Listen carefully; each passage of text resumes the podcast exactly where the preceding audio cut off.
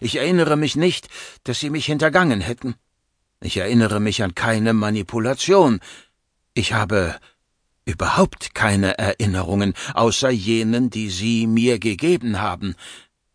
Wiedergegeben haben? Ein schönes Leben, ein reiches Leben liegt hinter mir. Vielleicht. Ich kann zufrieden sein. Vielleicht. Wer wäre ich denn zu sagen, was ich wirklich getan habe in dem Jahrhundert, das Sie mir gestohlen haben? Kapitel 1 Kildin Der Gleiter des Kasurnbarons flog durch die Öffnung. In jedem anderen Raumschiff hätte Jergeo Dagnotor wohl eher den Ausdruck Schott benutzt. Doch in Bezug auf seine gegenwärtige Umgebung hätte sich das falsch angefühlt. Er begab sich in das Innere einer Pflanze, die an einer Stelle ihre Außenhaut für ihn geöffnet hatte. Aber was für eine Pflanze das war! Der Spross Kyldin, jenes gigantische Fremdraumschiff, in das Dagnotor und seine Begleiter gerade einflogen, war binnen weniger Wochen aus einem winzigen Samenkorn gewachsen. Vor knapp einem Monat war das ganze Gebilde kleiner gewesen als ein Fingernagel, nun maß es mehr als fünf Kilometer in der Länge und mehr als dreieinhalb Kilometer in der Breite und Höhe. Damit überragte es sogar die Kristallbrücke um mehr als das Doppelte, das ansonsten höchste Bauwerk auf Girmoma. Größe ist Ausdruck von Macht. Nach sechzig Jahren im Amt des Kasurnbarons kam Dagnotor nicht umhin, in diesen Begriffen zu denken. Hm.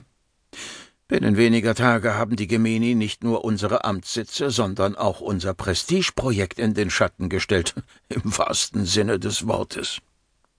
Der Spross konnte problemlos fast ganz Schernos in Dunkel tauchen, wenn er sich zwischen die Sonne und die Hauptstadt der Baronie platzierte.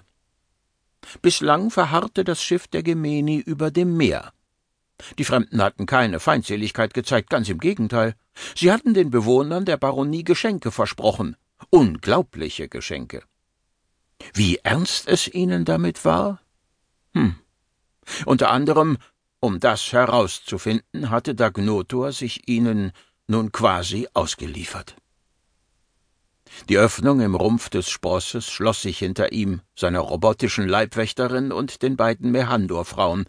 Nichts deutete darauf hin, dass die Wand hinter ihnen teilbar war.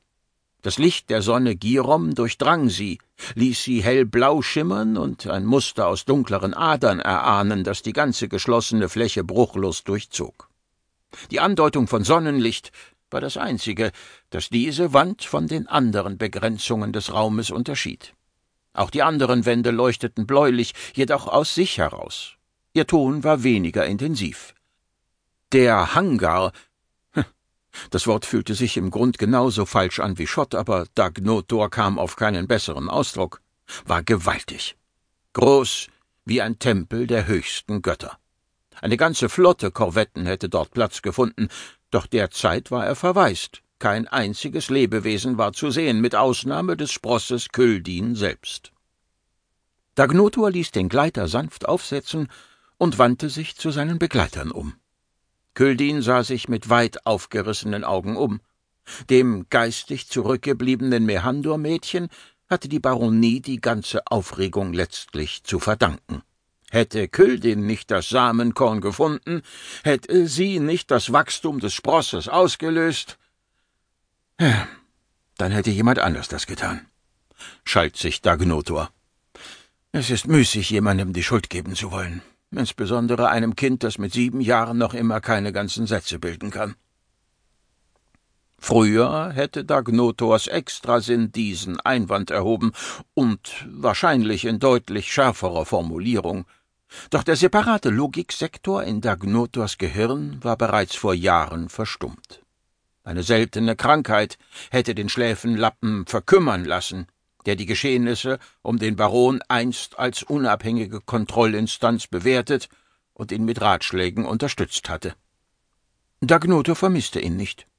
Mit 160 Jahren hatte er Lebenserfahrung genug, um seine Entscheidungen ohne Sicherheitsnetz zu fällen. Tatsächlich neigte er inzwischen